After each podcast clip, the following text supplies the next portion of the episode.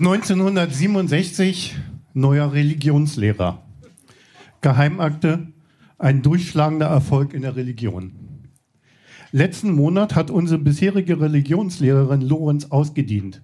Meint, ist in Pension oder so gegangen. Eigentlich ganz gut. Jetzt hat sie mehr Zeit zum Beten.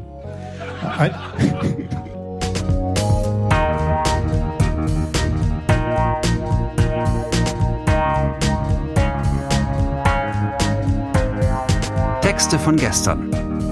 Erwachsene lesen Dinge, die sie als Kinder geschrieben haben.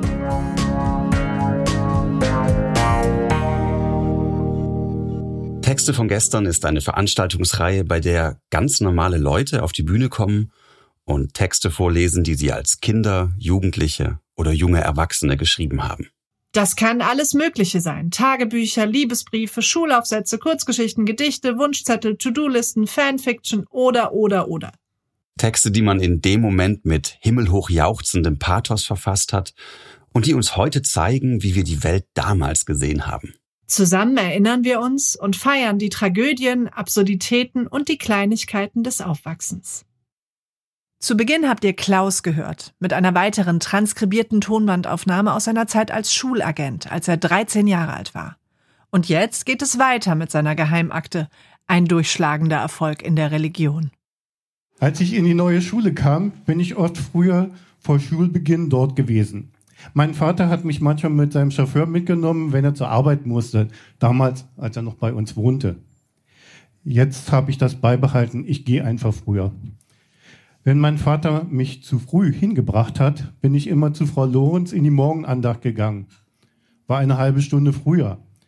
Dann wusste ich schon, was sie beim nächsten Unterricht erzählt. Marion war manchmal auch früh da und ist mitgekommen. Die hat voll die Pickel im Gesicht.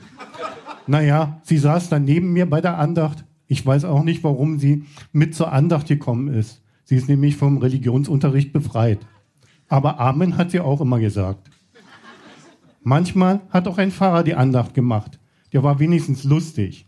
Jetzt macht Herr Vogt die Andacht. Der Neue. Da gehe ich nicht mehr hin. Der ist voll langweilig und spricht so langsam. Macht er im Unterricht auch. Und singen kann er auch nicht richtig. Und alles, was wir bei Frau Lorenz durchgenommen hatten, plappert er jetzt nach. Alles nochmal von vorne. Neulich in der großen Pause haben wir seinen Stuhl mit Kreidewasser präpariert. Als er sich gesetzt hat, hat er kurz gezuckt, aber nichts dazu gesagt. Schade, dass er dann nicht mehr an die Tafel gegangen ist. War irgendwie wie Jesus in die andere Wange hinhalten. Weil er echt zum Gähnen langweilig ist, habe ich mir mit Michael was ausgedacht, um ihn zu beleben. Vor einer Woche haben wir ihn gefragt, warum dieses Unterrichtsfach Religionsunterricht heißt und wir nur was über das Christentum lernen. Es gibt ja noch andere Religionen auf der Erde. Das hat ihn voll durcheinander gebracht. Er hat sogar gestottert. Wir haben aber alle darauf bestanden, dass wir über andere Religionen auch was wissen wollen. Dem war das voll peinlich. Ein paar Tage später. Beim letzten Unterricht haben wir was über Hinduismus und Buddhismus gelernt. Ich bin aber nicht konvertiert. Ohne Angelika hätte diese Taktik nicht funktioniert. Die habe ich und Michael dazu angestiftet, mitzumachen. Sie hat alle ihre Klassenfreundinnen dazu überredet, Herrn Vogt darüber aufzuklären, dass es noch mehr Religionen gibt. Manchmal sind Mädchenklicken doch noch was zu gebrauchen. Neuer Plan. Morgen gehe ich in die Kieler Straße, dort ist ein Elektroladen. Da gibt es günstig Dioden für mein Radio, das ich baue. Meine Mutter bekommt immer eine Krise, wenn ich zu Hause herumlöte. Außerdem findet sie die Lichtorgel scheiße, die ich neulich fertig gebaut habe. Ich soll ja keine Drogen nehmen. Was soll dieses Licht mit Drogen zu tun haben? Flackert halt heute zur Musik. Nach dem Elektroladen. Der Elektroladen ist voll gut. Da habe ich mir gleich wieder Krokodilsklemmen, Kristallohrhörer und Dioden gekauft. Dadurch werde ich wieder reich. Kann mein Taschen Geld in der Schule aufbessern, wenn ich daraus ein Radio baue. Hab schon einige dafür für 5 Mark verkauft. Angelika brauchte alles nicht zu bezahlen. Ein Kabel von dem Kristallohrhörer auftrennen, die Ode reinlöten, Stecker abknipsen und die Krokodilsklemmen dafür anlöten. Mit einer Hand auf die eine Krokodilsklemme leicht drücken, die andere Klemme an das Schulbeintisch anklemmen. Die neuen Tische sind voll gut. An den alten Holzdingern hätte das nicht funktioniert. Die neuen sind eine gute Antenne. Ohrhörer in das Ohr, Kabel durch den Ärmel, Hand auf das Ohr und Arm auf den Tisch abstützen. Interessiert dem Lehrer zuschauen, wie er vorne plappert und den AFN genießen. Voller Erfolgsschlager. Manchmal kommt auch der Rias durch. Dann kann man beide Sender gleichzeitig hören. Immer noch besser als Lehrergeplapper. Drei der Radios wurden von den Lehrern schon beschlagnahmt. Peter hat sich auch wirklich doof angestellt mit dem Ding. Außerdem sitzt er ganz vorne. War ein gutes Werbegeschenk. Jetzt bin ich Klassensprecher. Als Schulagent kommt man so viel besser an Infos. Angelika ist jetzt Vertretung. Der Plan von uns ist die Fünf-Tage-Woche in der Schule. Beim Klassensprechertreffen haben wir erfahren, dass einige Lehrer auch dafür sind. Die besprochene Aktion Fünf-Tage-Woche. Das ist ein guter Plan. Wir haben die Lehrer überzeugt, mitzumachen. Wir werden streiken an einem Samstag. Die Zehntklässler bauen einen Sarg, in dem der Samstag auf dem Schulhof feierlich beerdigt werden soll. Ich hätte nicht gedacht, dass unser Religionslehrer voll dabei ist. Naja, vielleicht braucht er den Samstag zum Beten. Oder er benötigt Zeit, um sich in andere Religionen hineinzudenken. Danke.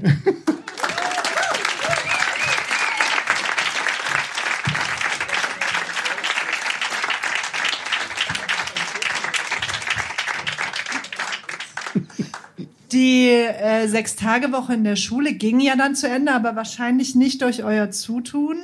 Doch, doch, damit hat das alles angefangen und seitdem äh, gibt es die Fünf-Tage-Woche zum größten Teil auf der Welt und ähm, inzwischen sind einige Schulagenten damit beschäftigt, die Vier-Tage-Woche einzuführen.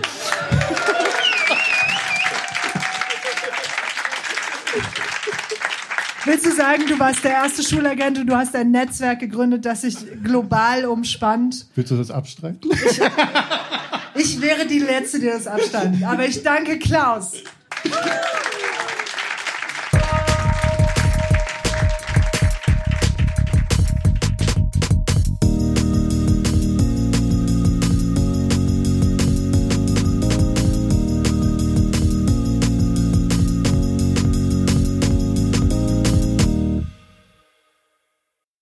Marian hat mit 19 einen Text für einen Poetry Slam Wettbewerb in der Schule geschrieben.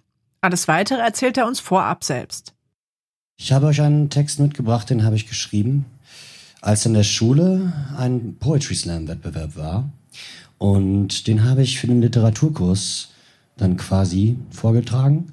Der ist dann quasi in die Vorrunde auch gewählt worden. Den habe ich da den Organisatoren vorgestellt, wurde dann aber nicht zu der Poetry Slam Veranstaltung eingeladen. Warum? Das können wir ja danach vielleicht rausfinden. vielleicht liegt es an mir, vielleicht lag es am Publikum, vielleicht, vielleicht, ja, das, das können wir dann nachher erklären. Okay. Wie alt warst du zu der Zeit? Ungefähr 19. Und das heißt, das war irgendwie schulintern, Oberstufen? Ja, genau. Oder? Oberstufe, Gymnasium. Okay. Müssen wir irgendwas wissen, um den Text zu verstehen? Also, ähm, das Ganze basiert auf nichts Realem. Das ist einfach nur fiktiv. Die Vorbilder sind, äh, würde ich sagen, sprachlich gesehen Heinz Erhardt, inhaltlich Randy Newman. Ob man das rauslesen kann, das, äh, ja, ob das Publikum das versteht, das ist eigentlich irrelevant, aber. Auch wenn das irrelevant ist, es gehört euch. Genau. Dann gibt es, glaube ich, nichts mehr zu sagen und ich sage einfach viel Spaß mit Marian von gestern.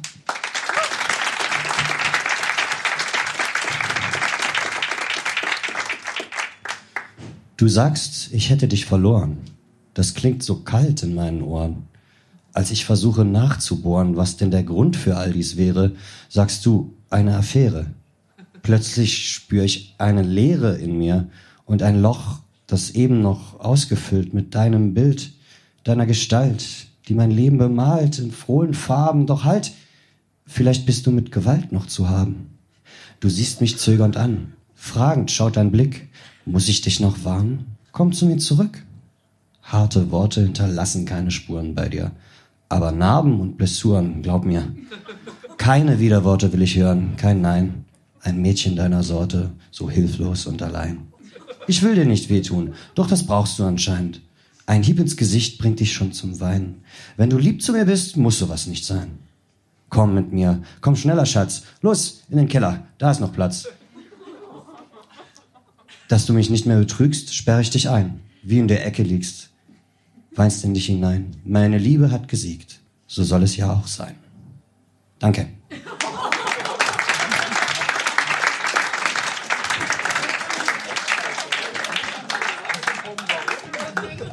Es gibt heiße Diskussionen. Ja, ist auch verständlich. Das Thema ist ja durchaus diskussionswürdig. Ja. Äh, wie, wie stehst du heute zu dem Text, wenn du den liest? Ja, finde ich eigentlich ganz okay. Formal, inhaltlich oder beides? Ja, beides eigentlich. Ist halt nur, dass damals so war, dass ich da bei dem Vortrag zum Beispiel, ich verstehe auch, warum die mich nicht genommen haben für den Vortrag, weil ich da total gezittert habe und nervös war. Und dann haben die halt natürlich gesehen, so einer auf der Bühne, mh, hm, textlich, weiß ich nicht, zum Text haben sie nichts gesagt, aber äh, ich verstehe, warum sie mich nicht genommen haben. Und wie war's jetzt? Nee, es ging. Cool. Das traumhaft. Vielen Dank. Das war Marian. Danke.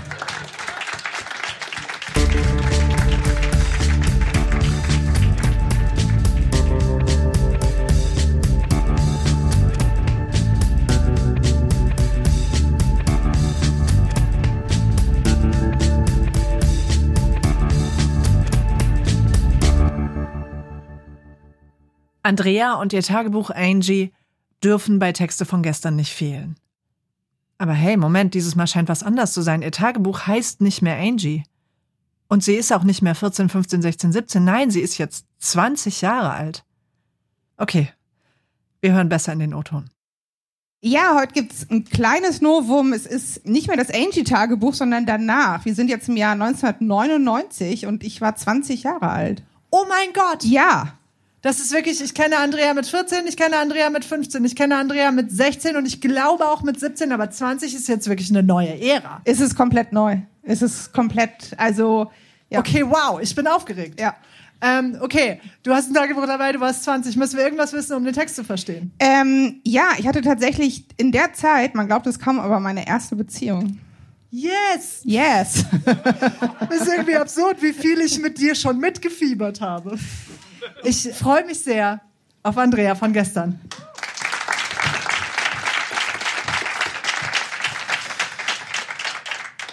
Ist es nicht bescheuert, dass man sich etwas wünscht, von dem man genau weiß, dass es nicht eintrifft und andererseits weiß man nicht genau, ob man es überhaupt noch wollte, wenn es eintreffen würde? Müsste man dann nicht eigentlich beruhigt sein, dass es nicht eintrifft? Und ist es dann auch nicht so, dass man es sich nur wünscht, weil man weiß, dass es nicht eintrifft? Und warum wünscht man es sich dann so ganz doll?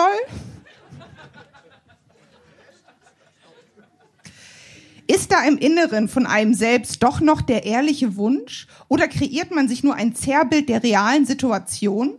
Ist das dann nicht auch besser, wenn man ja auch weiß, dass es nicht eintreffen kann? Ich meine, wenn man eh nur selbst in sich die Realität verändert, dann ist die Realität anders als das innere Bild und man kommt im Endeffekt besser damit zurecht.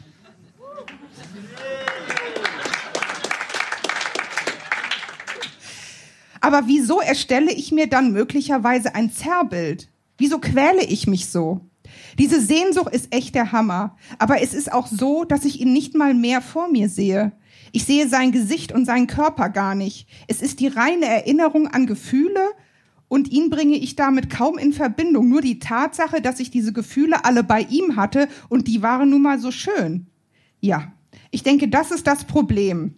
Da ich diese schönen Gefühle nur bei ihm hatte, kann ich sie auch nur mit ihm in Verbindung bringen. Und was soll ich jetzt tun? Möglichst schnell jemand anderen kennenlernen, um mit ihm dann die Gefühle in Verbindung zu bringen? Das ist doch total bescheuert und macht gar keinen Sinn. Ich kann doch niemanden zum Lückenfüller machen. Das wollte ich ja wohl selbst auch nicht. Wenn man nur diese Sehnsucht abstellen könnte. Aber es ist jetzt schon nach 22 Uhr und ich weiß doch ganz genau, dass er nicht mehr anruft. Aber es ist doch klar, dass er heute zurückkommt. Ich muss aufhören. So geht das nicht weiter. Ich mache mich selbst kaputt mit diesem blöden Hoffen. Ich denke ja, dass ich in echt gar nichts mehr von ihm wollte, auch wenn ich mir das so oft nicht vorstellen kann. Ich meine, als er mich küsste, merkte ich doch, dass es irgendwie nicht mehr so richtig war. Naja, mal schauen. Er ruft wohl morgen an. Ich weiß ja auch nicht. Ciao. Etwas später. Ich will mir das jetzt merken. Cellini und hinterm Horizont geht's weiter. Also, gerade letzterer müsste doch bedeuten, dass es mit ihm noch mal weitergeht. Nicht, dass ich jetzt mehr hoffe, ich will nur mal schauen, ob man tatsächlich Zeichen bekommt oder ich sie falsch deute. Beweise? Äh, nein. Ciao.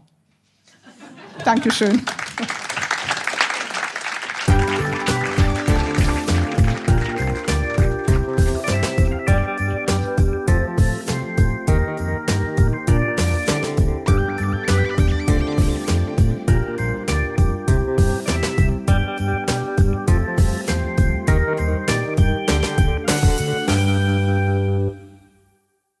Flavio hat ein Reisetagebuch dabei, in das er mit 20 Jahren geschrieben hat. Mit drei Freunden war er nach dem Abitur mit einem alten Bulli auf Europatour. Fun Fact vorab. Und du hast die ganze Reisetagebuch geschrieben? Äh, nee, wir haben alle zusammen die ganze Reisetagebuch geschrieben. Jeden Ah. Abend hat jemand anders sich ans Lagerfeuer gesetzt und so ein paar Notizen gemacht, was so passiert ist. Und dann haben wir das Tagebuch verloren. Okay. Es wird unerwartet spannend. Ja, ciao. äh, und, und dann haben wir das Tagebuch verloren, um dann ähm, krampfhaft zu versuchen, die Sachen zu rekonstruieren, weil wir es ungefähr bei der Hälfte verloren haben. Und ab da haben wir dann aufgepasst, besser aufgepasst und dann wieder weitergeschrieben. Und so haben wir dann quasi ein altes Tagebuch und ein neues Tagebuch. Okay, das heißt, wir hören, wenn ich das richtig verstehe, jeden vierten Tag aus der zweiten Hälfte der Reise. Fast. Also Okay. Nicht ganz jeden vierten, das war immer mal so, mal so, Ja, ja. aber äh, so ein paar verstreute Einträge ähm, aus diesem Tagebuch. Ich freue mich sehr mit euch auf Flavio von gestern.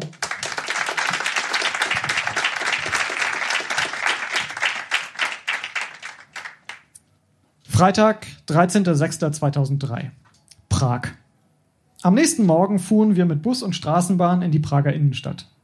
Die Schönheit der sogenannten Goldenen Stadt war sprichwörtlich. Viele sehenswerte Gebäude, nette, kleine Nebenstraßen, eine fast mediterrane Atmosphäre und billiges Bier genossen wir ganze zwölf Stunden lang zu Fuß. In einem Internetcafé erstatteten wir kurz Bericht ans heimische Forum und zogen dann weiter über die Donau, um eine Burg und eine Kathedrale aus der Nähe zu betrachten. Auf dem Weg zurück aßen Christian und Andreas traditionelle Knödel für wenige Kopeken. So gestärkt gingen wir über die Karlsbrücke, wo Karikaturisten, Zeichner und Musiker den Spaziergängern die Zeit vertrieben. Wir schlenderten noch ein wenig durch die schöne tschechische Hauptstadt, tranken noch ein paar Bier für unser letztes Bargeld und fuhren dann wieder zum Campingplatz zurück. Donnerstag, 19.06.2003, Balaton und Rumänien. Da es am Balaton doch nicht ganz so billig war, entschieden wir uns schon am gleichen Tag weiterzufahren in Richtung rumänische Grenze. Da wir dort nach langer Fahrt durch langweilige Pusta erst gegen 18 Uhr ankamen, hielten wir es für sicherer, noch in Ungarn zu übernachten. Falls wir vom Zoll in allen Körperöffnungen nach Drogen durchsucht würden, hätten wir nicht rechtzeitig zu einem Campingplatz gefunden. So machten wir uns in dem kleinen Grenzort auf die Suche nach dem eingezeichneten Platz. Nach langem Umherfahren und Nachfragen fanden wir jedoch nur ein älteres Ehepaar, welches Campern ihren Garten zur Verfügung stellt. Bei diesen netten Leuten stellten wir Zelt und Bulli auf und bekamen für 25 Euro für die Nacht vier Bier und vier Portionen Gulasch vom Feinsten. Oh ja. Montag, 23.06.2003, Bukarest. Am Morgen ging die Fahrt weiter in Richtung der rumänischen Hauptstadt. Auf dem Weg durch die Berge hielten wir kurz an und kauften einem alten Mann geräucherten Käse und Honig ab. Vor Bukarest fanden wir dann einen recht teuren Campingplatz, wo ein Zelt und ein Bulli mehr kosteten als zwei Zweibettbutzen mit Waschbecken und Gratisseife. Da wir schon recht früh ankamen, fuhren wir noch am gleichen Nachmittag mit dem Bus in die Innenstadt. Diese schreckte durch viel Verkehr, Smog und nicht allzu viel sehenswerte, Architektur ab. Nach einem Stück Pizza und einem kleinen Spaziergang im Park nahmen wir den Bus zurück zum Campingplatz. Dort klang der Abend bei einem Bierchen gemütlich aus. Montag, 30.06.2003, Istanbul. Heute Morgen um 10.30 Uhr stürzten wir uns auf den überdachten Bazar. Auf den ersten Blick schien die Atmosphäre sehr viel angenehmer als gestern. Weniger aufdringliche Verkäufer und annehmbares Klima bestätigten diesen Eindruck. Nachdem wir uns ein wenig umgehört hatten, in welcher Preisklasse die Wasserpfeifen ungefähr liegen, entschlossen Christian, Andreas und Flavio sich zum Kauf. Außerdem wurden Tabak, Reizwäsche, ein Teeset, Kohle, Apfeltee und türkische Süßigkeiten nach kräftigem Handeln erstanden. Der anschließend gefundene Campingplatz am Meer lud zum Ausprobieren der neuen Köstlichkeiten ein. Freitag, 4.7.2003, Lesbos, Mytilini. Gestern. Nach einem gemütlichen Morgen auf dem deutschen Campingplatz und einem ausgedehnten Frühstück zogen wir weiter nach Eiverlek, wo uns eine Fähre nach Lesbos bringen sollte. Als wir erfuhren, dass uns die gesamte Fahrt über Lesbos bis Athen, in Klammern Piräus, ca. 500 Dollar kosten sollte, beschlossen wir, den geplanten Ausflug nach Pergamon ausfallen zu lassen und nur noch einen letzten Döner zu verspeisen. Als wir an einem türkischen Süßwarengeschäft vorbeigingen, konnte Eddie nicht widerstehen. Er kaufte fast den ganzen Laden auf für Bekannte und Verwandte. Nach einiger Warterei, dem letzten Dürüm und letzten Wassereinkäufen mit türkischen Lira ging die ca. 1,5 Stunden lange Schifffahrt endlich los. In Mytilini auf Lesbos angekommen, machten wir uns auf eine zügige Abfertigung am griechischen Zoll gefasst. Aber Pustekuchen. Fünf Ausrufezeichen. Erst mussten wir als Autobesitzer warten, bis alle anderen Passagiere abgefertigt waren. Dann wurde der Bulli in eine kleine Halle gefahren und von oben bis unten beschnüffelt von einem deutschen Schäferhund, der auf deutsche Kommandos hörte. Als weder der aus der Türkei eingeschmuggelte Käse noch die leckere türkische Knoblauchwurst gefunden wurden, durften wir endlich wieder offiziell in Europa sein. So besorgten wir uns auch gleich die 250 Euro Tickets für die nächste Überfahrt nach Piräus. Da diese Fähre erst am nächsten Abend um 18 Uhr abfahren würde, mussten wir irgendeinen Schlafplatz finden. Es sollte die erste Nacht auf dieser Tour sein, in der tatsächlich wild gecampt wird. Recht schnell fanden wir ein abgelegenes Stück Strand, wo wir das Zelt und den Bulli aufstellen konnten. Andreas und Eddie schliefen im mückenverseuchten Bulli und wurden über Nacht fast gegessen. Heute. Die Nacht war kurz. Entweder konnte man nicht einschlafen vor lauter Schnaken oder man wachte kurz nach Sonnenaufgang auf, da es im Zelt bei ca. 80 Grad einfach nicht mehr möglich war zu schlafen. Jetzt mussten wir nur noch den Tag bis 18 Uhr irgendwie herumkriegen. Zunächst wurde ein wenig Geld abgehoben, um private Geschäfte zu erledigen. Dann sind wir um die halbe Insel gekurvt, nur um einen Strand zu finden, wo der gemeine Seeigel überaus häufig vertreten ist. Andreas und Christian zogen kurzerhand echte Seeigel-Killerschuhe an und gingen schwimmen. Danach wurde am Bulli ein kurzes Brot-Melonen-Frühstück eingenommen, dann ging es wieder in die Stadt Mytilini. Brot und Käse waren schnell für ein paar Euros besorgt, der Rest wurde sitzend und wartend verbracht. Gegen 16.30 Uhr buxierten wir den Bulli aufs Schiff und machten es uns an Deck gemütlich. Die Nacht wird draußen bei brummendem Motorengeräusch und frischem Seewind verbracht. Montag, 7.7.2003, 22.13 Uhr, Athen. Die üblichen Frühaufsteher trinken mit der Gastgeberin und einer Nachbarin einen Morgenkaffee. Wenig später, Klammern drei Punkte, standen auch Andi und Flavio auf und es gab ein sehr voluminöses Abschiedsfrühstück. Von diesem Mal sollten wir noch bis zum Abend zehren können. Nach ein paar Abschiedsfotos und einigen Das Vidanias ging unsere Fahrt weiter in Richtung Mykene. Eigentlich wollten wir uns den Kanal bei Korinth genauer ansehen, doch kaum waren wir auf der National Road, hatten wir die Abfahrt schon verpasst. Die Ruinen von Mykene waren schnell gefunden. Wir stiefelten durch die Ex-Burg des Agamemnon und fanden einen Schacht, der wohl zu einer unterirdischen Zisterne führen sollte. Bewaffnet mit Eddies Taschenlampe wagten wir uns in den dunklen Gang. Ein paar Meter vor dem Ende des Tunnels fiel die Lampe die Treppen hinab in eine kleine Pfütze. In der Dunkelheit tasteten wir erst nach den Überresten der Lampe und dann mit Hilfe eines Feuerzeuges nach den Treppen nach oben. Nach Mykene bewunderten wir noch die Schatzkammer des Arteus, eine große Kuppel, die zum lauten Singen einlud. Einen Schlafplatz fanden wir am Strand. Mit persönlicher Erlaubnis eines Repräsentanten des Stadtrates durften wir dort eine Nacht bleiben. Samstag, 12.07.2003, Neapel. Gestern. Nach Espresso und Frühstück fuhren wir mit der Bahn in die Innenstadt. Von der Station Monte Santo aus, wo auch die Funikulare in die Oberstadt abfährt, spazierten wir zunächst ein wenig durch die Via Toledo und die Galleria Umberto. Am Castel Nuovo vorbei zur Piazza Plebiscito. Von dort waren es nur ein paar Meter bis zu einer kleinen Pizzeria, wo das Rezept seit 1780 das gleiche geblieben ist. Da der allgemeine Hunger jedoch noch nicht ausgeprägt genug war, beschlossen wir zunächst mit der Zahnradbahn nach Womero zu fahren. Auch dort wanderten wir ein wenig umher, bis wir wieder an der Station Monte Santo unten ankamen. Von dort aus wurde dann wieder die Pizzeria aufgesucht, die dummerweise erst zweieinhalb Stunden später wieder öffnen sollte. Christian und Andy kauften sich kurzerhand ein Stück Pizza in einer Art Imbiss, bevor es weiterging in Richtung Bahnstation. Insgesamt sind wir den oben beschriebenen Weg viermal gegangen. Alles in allem ein laufreicher, interessanter Tag. Heute Mittag fahren wir auf den Vesuv und danach nach Rom. Nachtrag: Grenze Niederlande-Deutschland. Heilandsack, wir hätten ohne weiteres mehrere Zentner illegale Substanzen einschmuggeln können. Statt der erwarteten Leibesvisitation inklusive genauem Durchleuchten aller Körperöffnungen sowie penibler Durchsuchung unseres Gefährts fuhren wir lediglich auf der Autobahn an einem der typischen Europagrenze in einem Kilometer Schilder vorbei. Als wir dann deutsche Autobahnschilder sahen, wussten wir, dass Land Nummer 13 einfacher erreicht wurde als gedacht. Wir sind fast wieder zu Hause. Danke.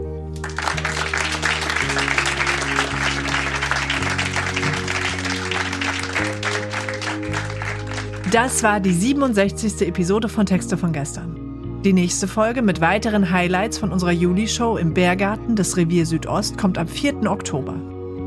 Unsere nächste Live-Show findet am 7. September, also morgen, auch wieder im Bärgarten des Revier Südost statt. Alle Infos zu unseren Veranstaltungen findet ihr auf unserer Facebook-Seite, bei Instagram oder auf textevongestern.de. Dort könnt ihr euch auch zum Vorlesen anmelden. Wir freuen uns auch über euer Feedback. Folgt uns auf Facebook oder Instagram.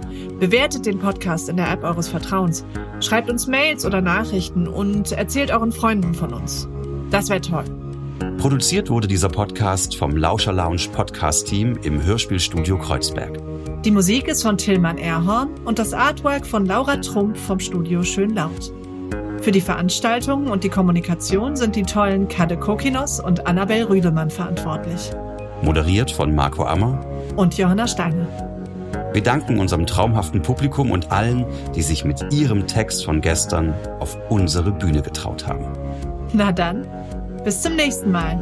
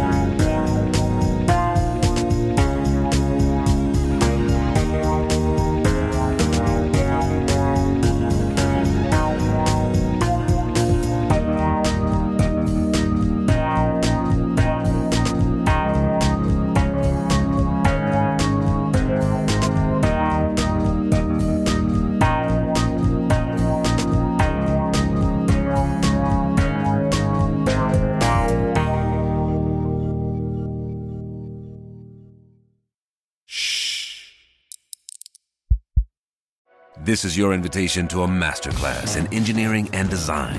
Your ticket to go from zero to 60 with the Lexus Performance Line. A feeling this dynamic is invite only. Fortunately, you're invited. Experience the exhilaration of the Lexus Performance Line and some of the best offers of the year on select models at the Invitation to Lexus sales event, now through April 1st. Experience amazing at your Lexus dealer.